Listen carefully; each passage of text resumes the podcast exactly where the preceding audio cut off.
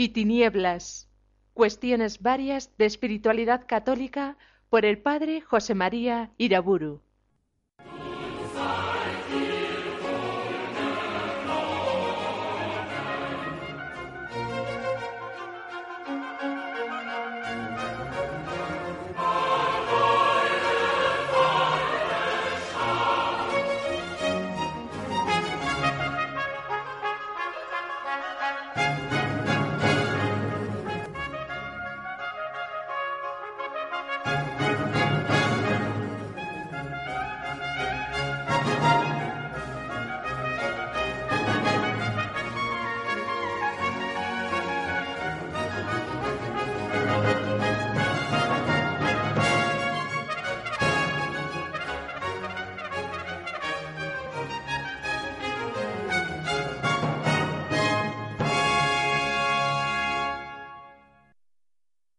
En el nombre del Padre, del Hijo y del Espíritu Santo.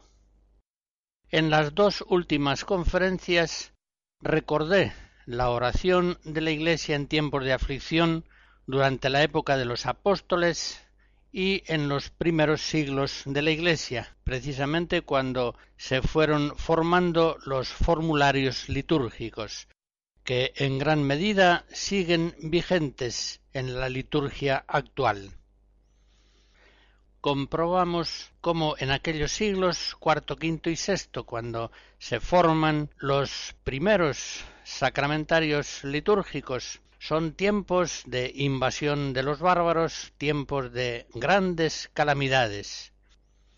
Y la liturgia suplicante de la Iglesia, también la actual, profundamente marcada por la liturgia antigua, lleva sin duda la huella circunstancial de aquellas épocas de aflicción.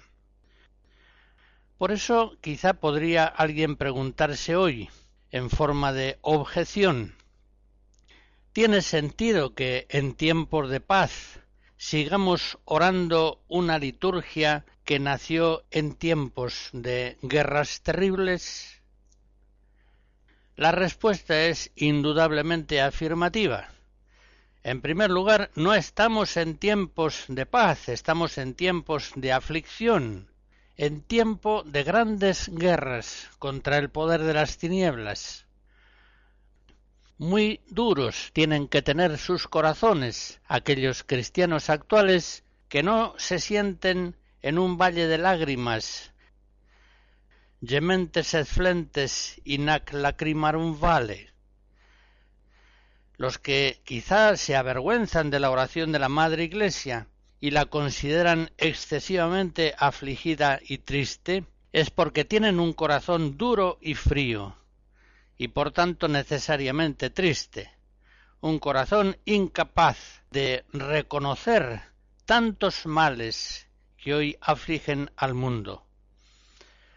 Olvido y desprecio de Dios, alejamiento de la Eucaristía, desamor y crueldad, pecados y más pecados, injusticias, hambres y guerras, violencias y terrorismos, catástrofes naturales, epidemias, droga, sida, falsificaciones del pasado y del presente, abortos, divorcios, eutanasia, perversión de las leyes, degradación de la familia, de la enseñanza, de las modas, de la televisión, de los espectáculos.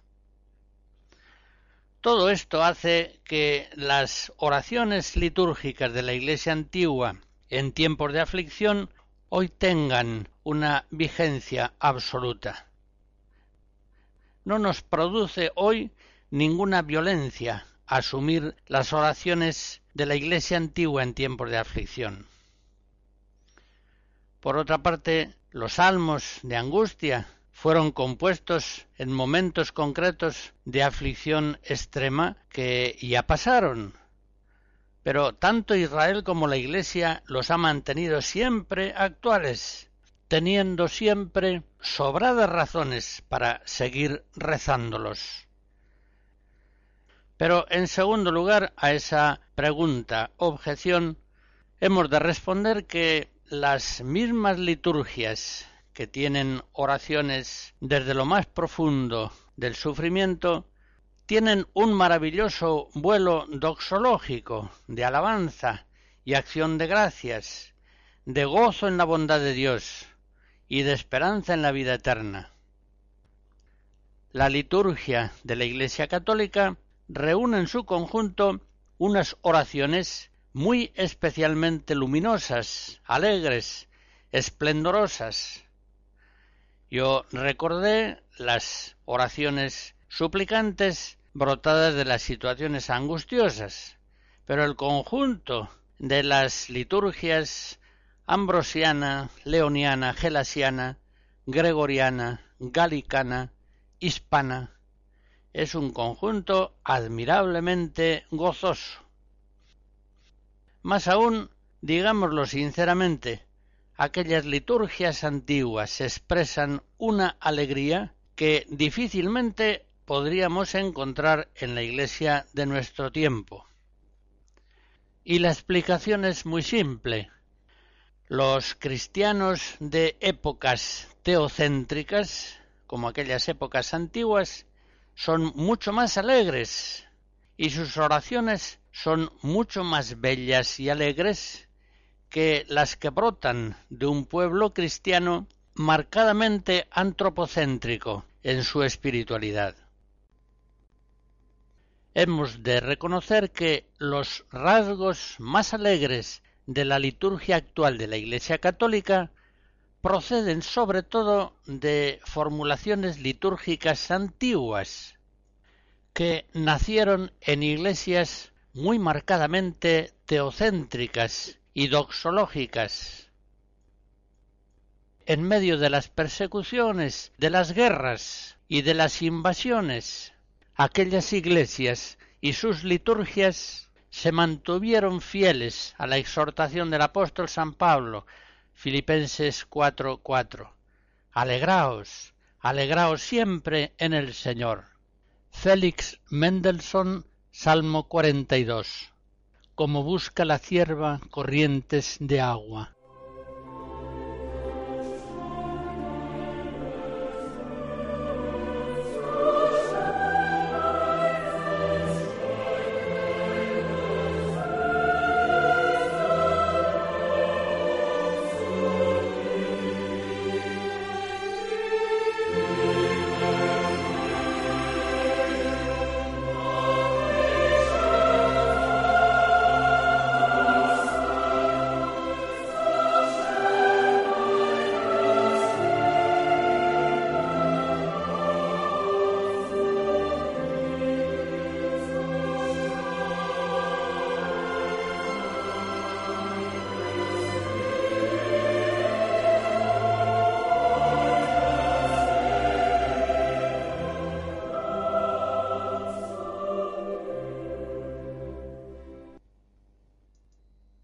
Quiero destacar también que la liturgia de los primeros siglos que hemos evocado es una liturgia profundamente humilde.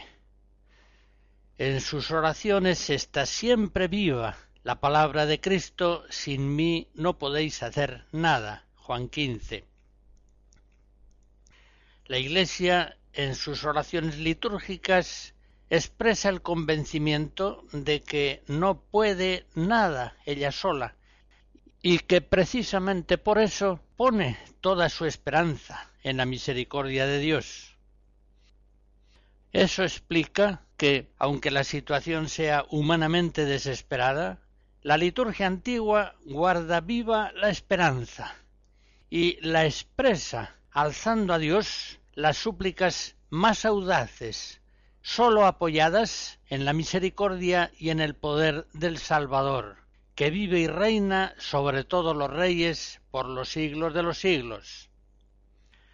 Recordemos que estas liturgias antiguas, partiendo de tradiciones anteriores, se han compuesto justamente cuando la Iglesia, contra pelagianos y semipelagianos, estaba formulando su admirable doctrina de la gracia, por cierto, hoy tantas veces olvidada. En no pocas oraciones de la Iglesia antigua hallamos síntesis perfectas de la doctrina católica de la gracia. Son oraciones que en forma lírica expresan la misma doctrina que los padres y concilios formulan en conceptos precisos. Realmente fue una maravillosa providencia de Dios que los formularios litúrgicos se elaborasen precisamente cuando la Iglesia estaba elaborando y formulando su más alta doctrina de la gracia. Pensemos, por ejemplo, en oraciones como aquella que dice Señor, que tu gracia inspire, sostenga y acompañe nuestras obras, para que nuestro trabajo comience en ti como en su fuente y tienda siempre a ti como a su fin.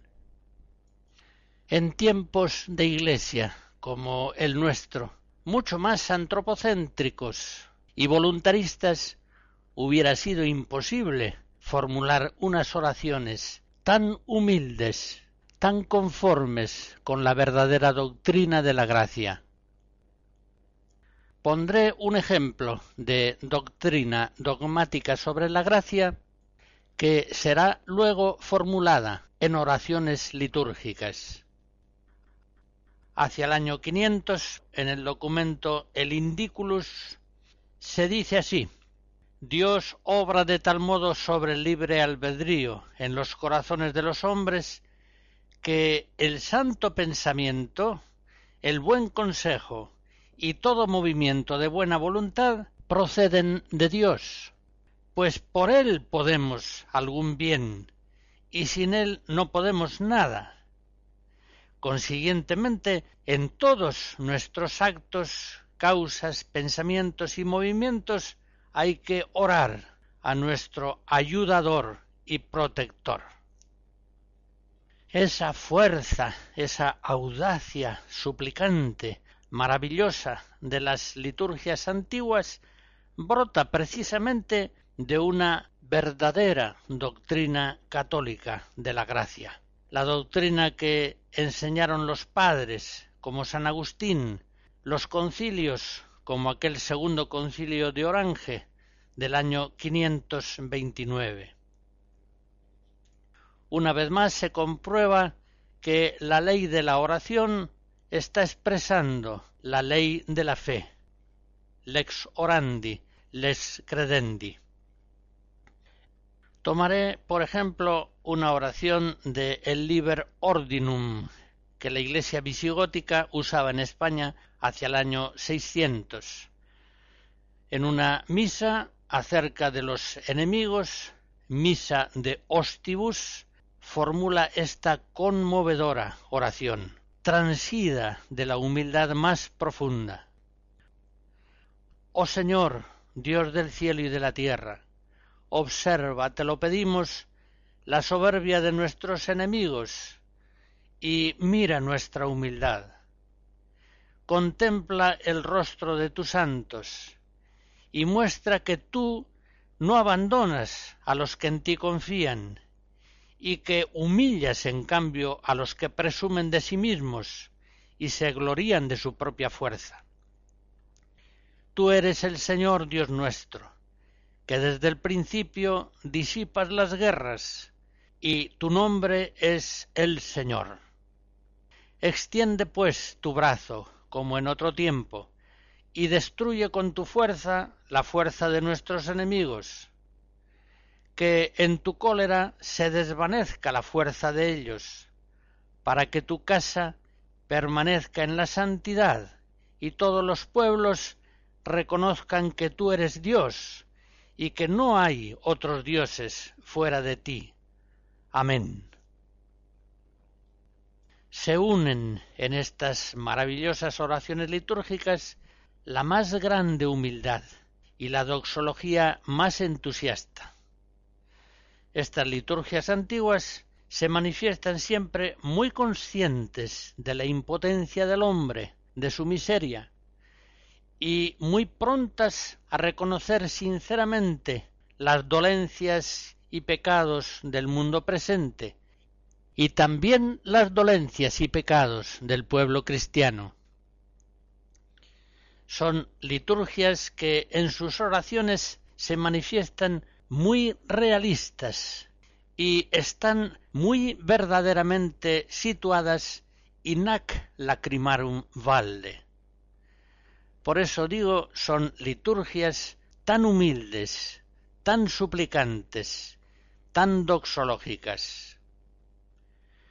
De estas antiguas oraciones, o al menos de su inspiración y modelo, proceden muchas de las oraciones litúrgicas actuales, Recuerdo, por ejemplo, dos oraciones tomadas del tiempo cuaresmal. En el tercer domingo decimos Señor Padre de misericordia y origen de todo bien, mira con amor a tu pueblo penitente y restaura con tu misericordia a los que estamos hundidos bajo el peso de las culpas y el primer jueves de Cuaresma rezamos Concédenos, Señor, la gracia de pensar y practicar siempre el bien, y ya que sin ti no podemos ni existir ni ser buenos, haz que vivamos siempre según tu voluntad.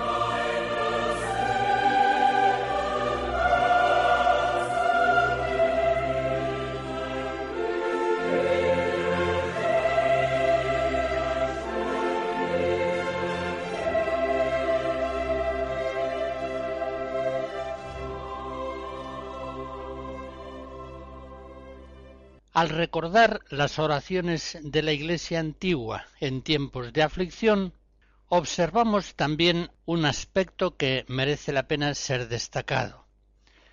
La liturgia antigua normalmente asocia las actitudes corporales a las actitudes del espíritu, y de ese modo guarda y expresa la unidad del ser humano, corporal y espiritual al mismo tiempo.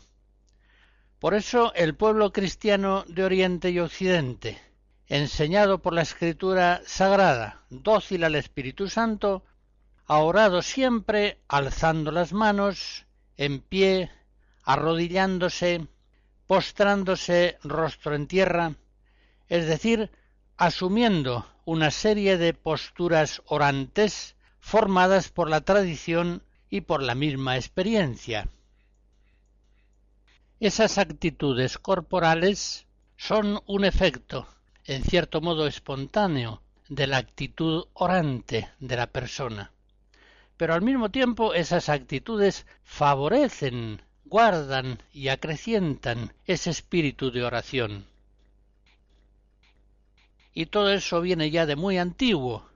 El salmista nos invita Venid, postrémonos e inclinémonos de rodillas ante el Señor, que nos ha hecho. Salmo 95.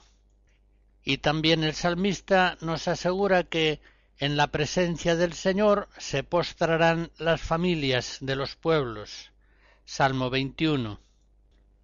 Para nosotros el ejemplo más definitivo es el que nos da nuestro Maestro, nuestro Señor Jesucristo. Y en Lucas 22 vemos que oraba de rodillas. En Mateo 26 oraba rostro en tierra, oraba al Padre cuando estaba en el huerto. En aquel episodio de la pesca milagrosa, San Pedro, asombrado, lleno de una veneración inmensa, se postra ante el Señor. Lucas 5. Y cuando el apóstol Juan, el más íntimo amigo de Jesús, le contempla glorioso, resucitado en aquella visión de Patmos, cae a sus pies como muerto. Así lo refiere en Apocalipsis 1. Y el apóstol San Pablo dice que dobla sus rodillas ante el Padre. Efesos 3. Y el apóstol quiere que al nombre de Jesús toda rodilla se doble en los cielos, en la tierra y en los abismos. Filipenses 2. Lo mismo nos viene enseñado por la tradición de la Iglesia posterior, San Justino, por ejemplo, de mediados del siglo II, nos dice ¿Quién de vosotros ignora que la oración que mejor aplaca a Dios es la que se hace con gemido y lágrimas, con el cuerpo postrado en tierra o las rodillas dobladas? Lo dice en el diálogo con Trifón. Y también Orígenes, a mediados del siglo III, en un breve tratado sobre la oración. Cuando uno acuse suplicante los propios pecados a Dios, es necesario que doble las rodillas para que le sean perdonados y se vea vuelto a la salvación. Ya vemos pues que en la tradición judía y cristiana, como también en otras culturas religiosas, es muy tradicional que el cuerpo participe externamente de las internas actitudes del espíritu. San Gregorio Magno, en una homilía sobre los Evangelios, hacia el año 600, dice a los que se han congregado en una estación en honor del mártir San Pancracio. Vemos, muy queridos hermanos, qué inmensa muchedumbre os habéis congregado aquí para la solemnidad del mártir, y cómo os arrodilláis en tierra, y golpeáis vuestro pecho, y clamáis en voces de súplica y de alabanza, y bañáis vuestras mejillas con lágrimas. Siendo tan universal esta enseñanza de la Biblia y de la tradición, lo mismo en Oriente que en Occidente, resulta hoy verdaderamente extraño el celo que algunos despliegan para evitar cuanto sea posible que el pueblo cristiano se arrodille en la oración privada o en las celebraciones litúrgicas. No es fácil ver qué van a ganar los cristianos abandonando esa tradición. En cambio, sí se conoce lo mucho que van a perder si abandonan en las actitudes orantes esa armoniosa y sana unidad entre el cuerpo y el espíritu.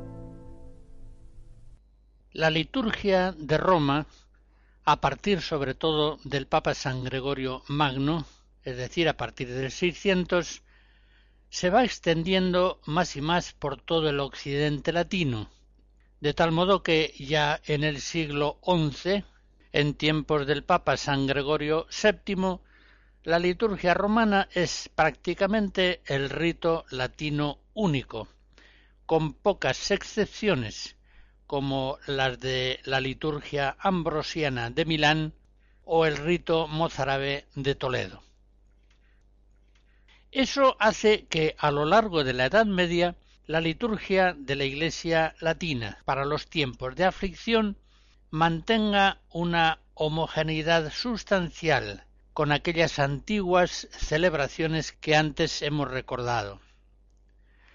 Sin embargo, como podremos ir viendo, esa creatividad tan peculiar de la Edad Media, con su genialidad para dar forma sensible a todas las realidades espirituales invisibles, producirá en la Iglesia no pocas formas relativamente nuevas de asambleas orantes de la Iglesia en tiempos de aflicción. Lo comprobaremos con algunos ejemplos.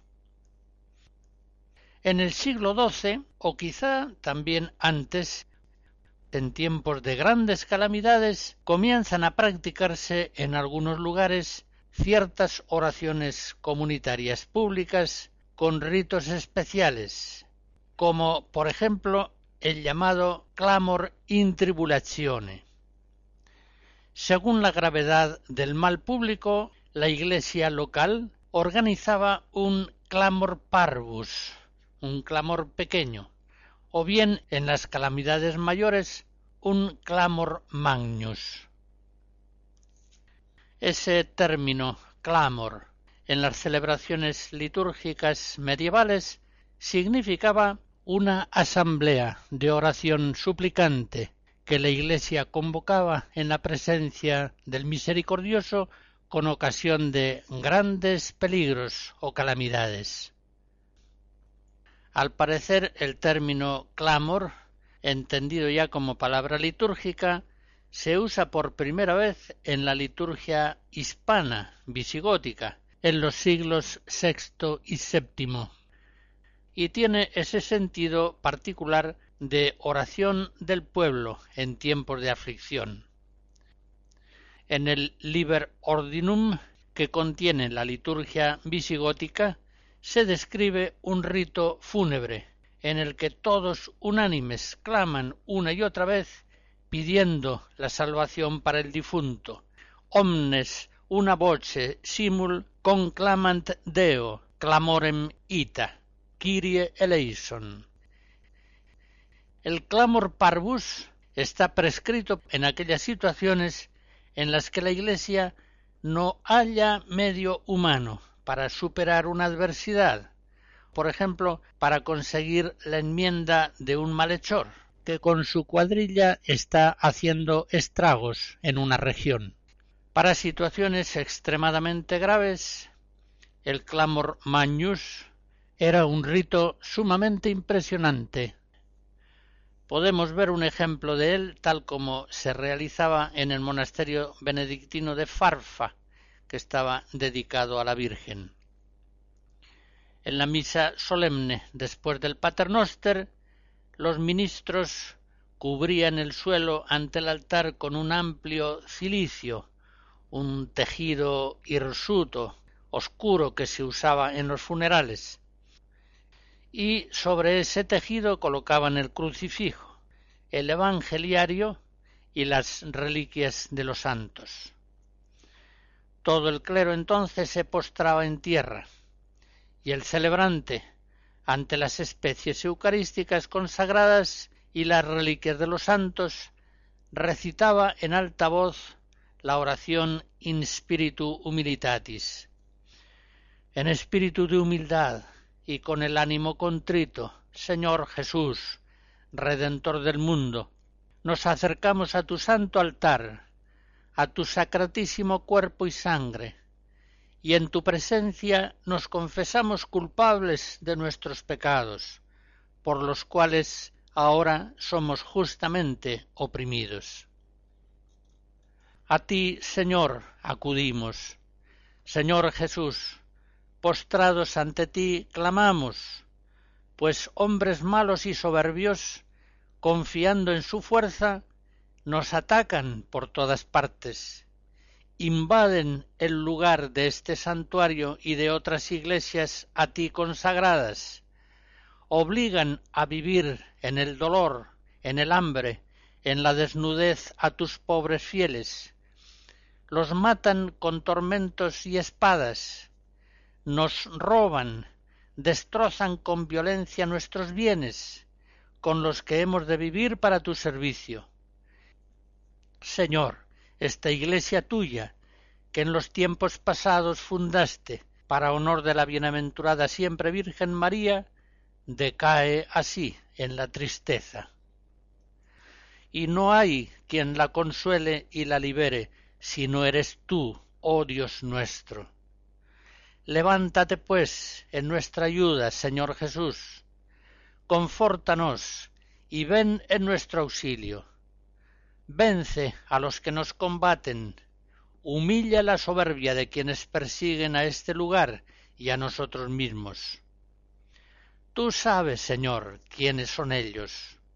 Sus nombres, cuerpos y corazones son conocidos por ti antes de que nacieran. Por eso, oh Dios, aplícales tu justicia con tu fuerza poderosa. Haz que reconozcan la maldad de sus obras, y líbranos por tu misericordia.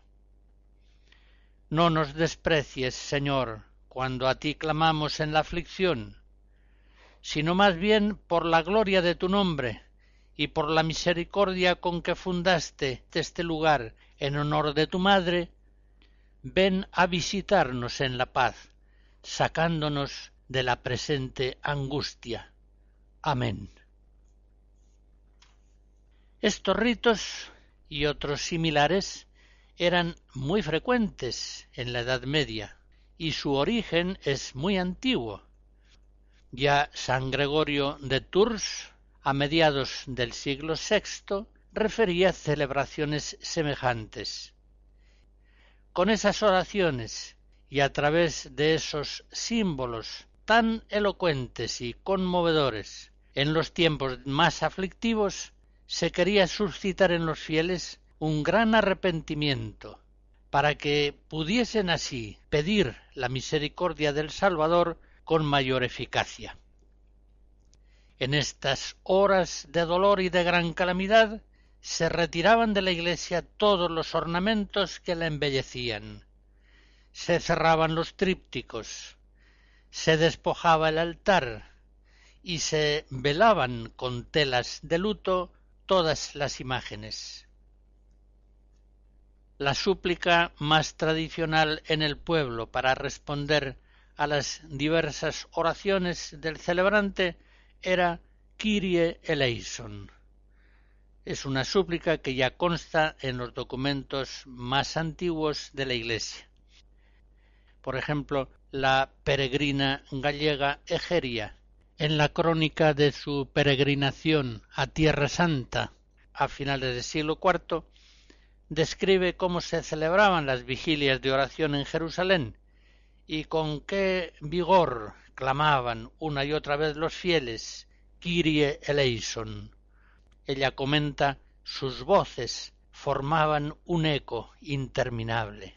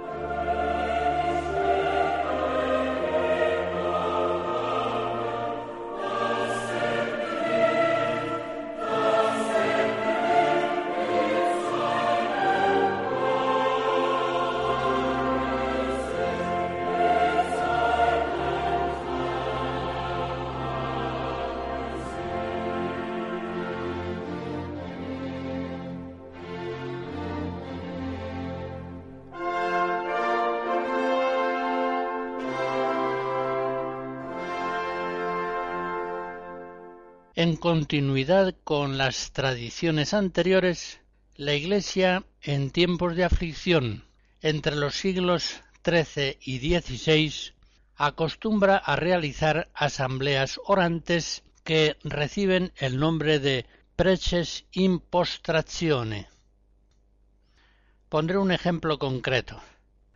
A pesar de las enérgicas llamadas del Segundo Concilio Ecuménico de León de 1274 para que los príncipes cristianos, superando sus discordias, se pongan de acuerdo y se unan para defender la cristiandad de las amenazas de los turcos, esa unidad y esa defensa de la Iglesia amenazada no acaba de realizarse. Ante ese peligro gravísimo que los jefes de los pueblos cristianos parecen no reconocer, el Papa Nicolás III en 1280 escribe una bula en la que, perdida toda esperanza terrenal, manda que la Iglesia ponga por la oración toda su esperanza en su único Salvador, Jesucristo. Y así en la bula se dispone que para acrecentar en el pueblo cristiano esta actitud de ánimo humillado y suplicante, en todas las misas, después del Pax Domini y antes del Agnus Dei, postrados todos, tanto el celebrante como los fieles, se rece el Salmo 122. Vamos a la casa del Señor. Y después del triple Kyrie eleison y el Paternoster, se reciten una serie de oraciones prescritas. Estas son pues las preces impostrazione, una forma de oración suplicante de la Iglesia en tiempos de aflicción que queda encuadrada en el marco de la Eucaristía, el sacrificio de la redención. Por otra parte, las muy antiguas estaciones de las que ya hablé se iniciaban, como sabemos, con unas procesiones en las que se rezaban las letanías de los santos, pidiendo su intercesión en medio de una calamidad pública o de un grave peligro.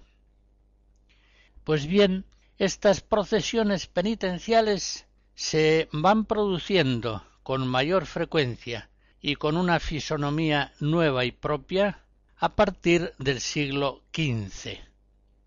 Con frecuencia son impulsadas por los mismos papas, Calixto III, por ejemplo, con ocasión de las invasiones turcas en Hungría, escribe en 1456 una encíclica a todos los obispos de la Iglesia y, entre otras cosas, prescribe en ella que todos los primeros domingos de mes se hagan procesiones penitenciales a las que nadie debe faltar.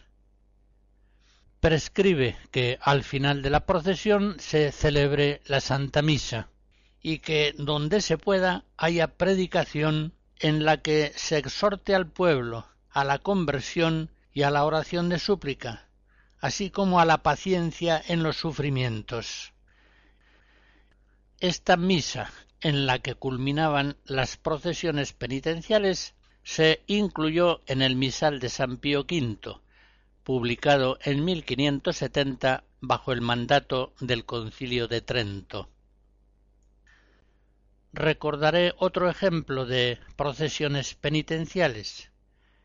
Cuando en 1576 se desencadenó en Milán una peste extraordinariamente mortífera, el santo arzobispo San Carlos Borromeo suscitó en todo el pueblo cristiano en el clero, en los religiosos, en los laicos, grandes movimientos asistenciales de caridad fraterna para venir en ayuda de los enfermos, de los huérfanos, de las viudas, de los más indigentes. Todos los bienes de la Iglesia se emplearon en socorrer tantas necesidades extremas que habían surgido con ocasión de la peste.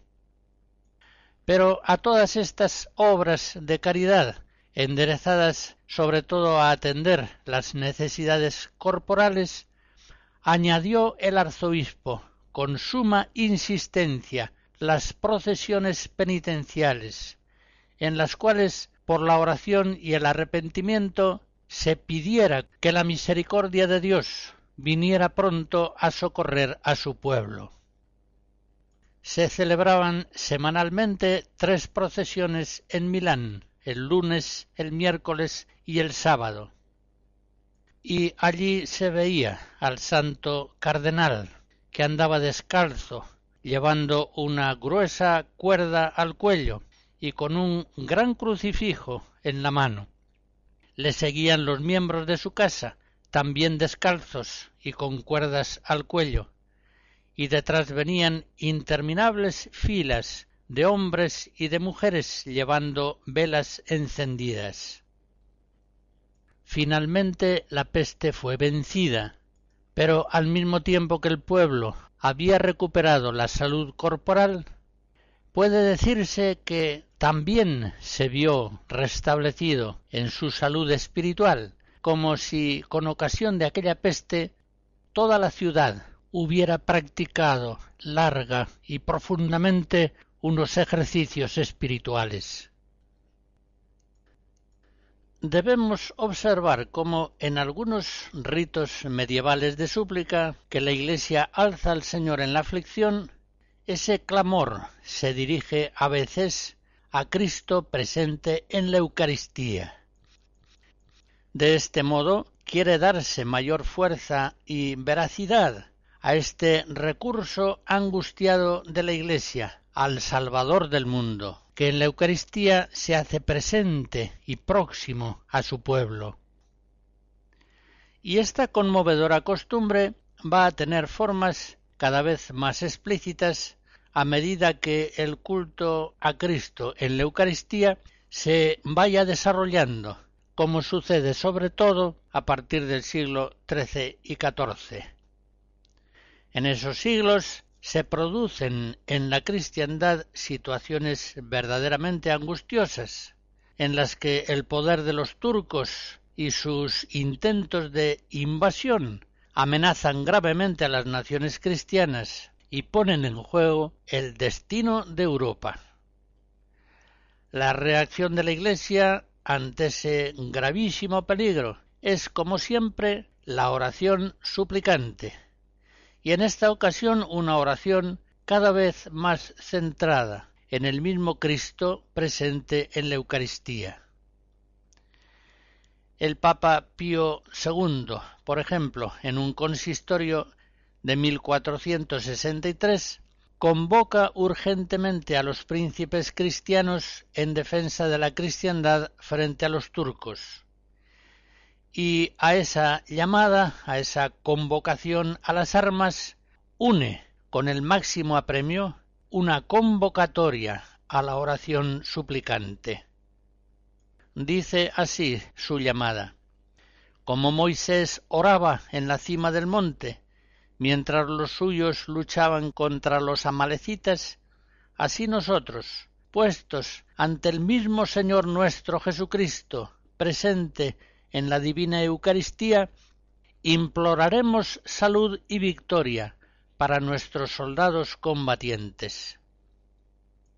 Todas estas formas de oración suplicante de la Iglesia en tiempos de aflicción, las estaciones, el clamor parvus, el clamor magnus, las preces en postración, las procesiones de penitencia, como veremos en su momento, van a cristalizar a partir sobre todo del siglo XVI en la preciosísima práctica de oración penitencial y eucarística que recibe el nombre de las cuarenta horas.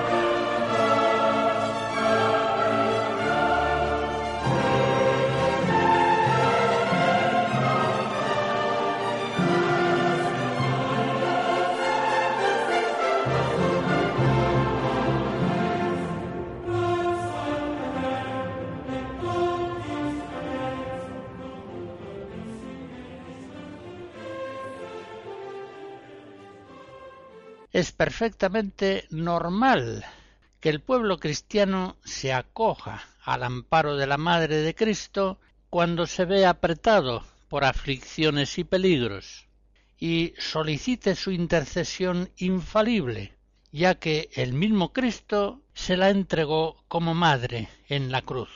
Juan 19.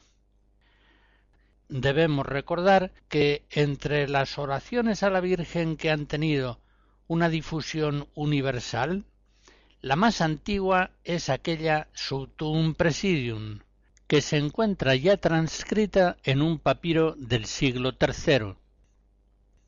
Y en esa oración el pueblo cristiano pretende justamente eso, conseguir el amparo maternal de María en sus angustias y sufrimientos. Bajo tu amparo nos acogemos, Santa Madre de Dios no desoiga las súplicas que te dirigimos en nuestras necesidades. Antes bien, líbranos siempre de todo peligro, oh Virgen gloriosa y bendita. Esta idea, esta excelente idea de acudir en los peligros al amparo de la Virgen Madre, ha sido figurada de muchos modos en el arte cristiano.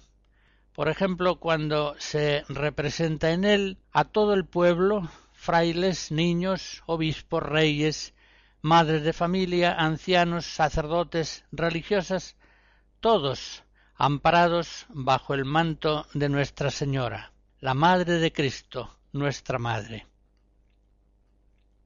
Y este es el sentido principal de tantas otras oraciones que los desterrados hijos de Eva, gimiendo y llorando en este valle de lágrimas, venimos dirigiendo hace siglos a la Virgen, que es dulzura y esperanza nuestra. Ea pues, Señora, abogada nuestra, vuelve a nosotros esos tus ojos misericordiosos. Oh clementísima, oh piadosa, oh dulce Virgen María. Así le decimos en la Salve Regina, una de las oraciones a la Virgen más hermosas y frecuentemente rezadas.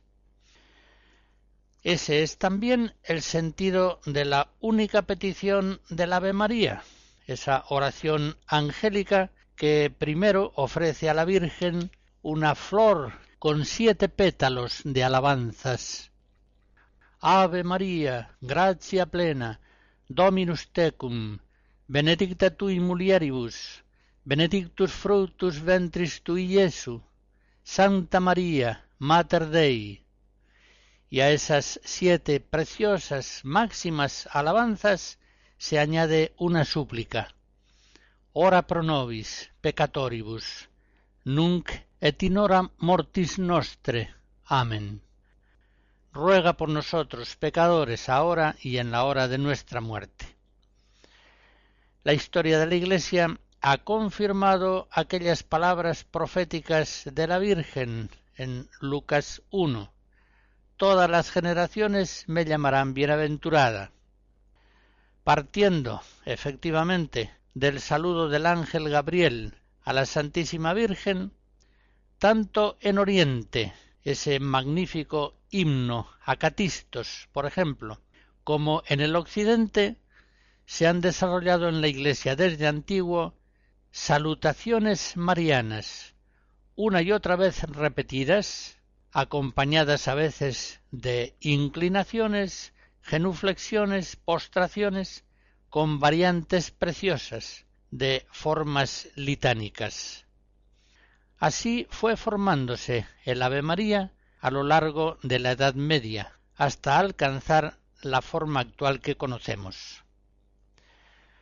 También en ese tiempo es cuando en ambientes benedictinos, cistercienses, cartujos, dominicos y otros, se va formando poco a poco el rosario, del cual, con otros temas varios, trataré con el favor de Dios en la próxima conferencia.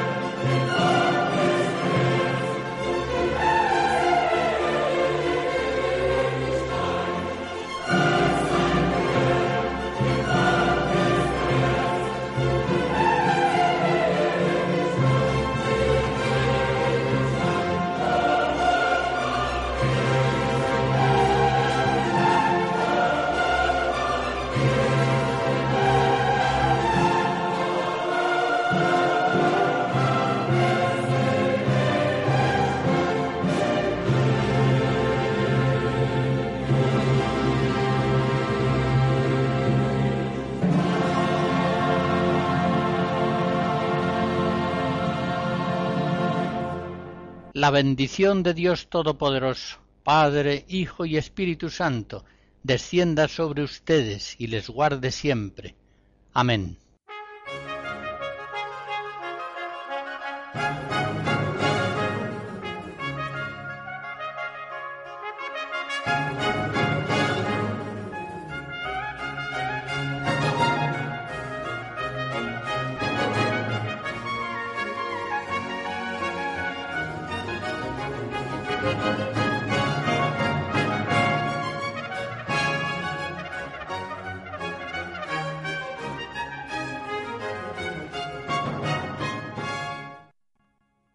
Hemos escuchado Luz y Tinieblas, cuestiones varias de espiritualidad católica por el padre José María Iraburu.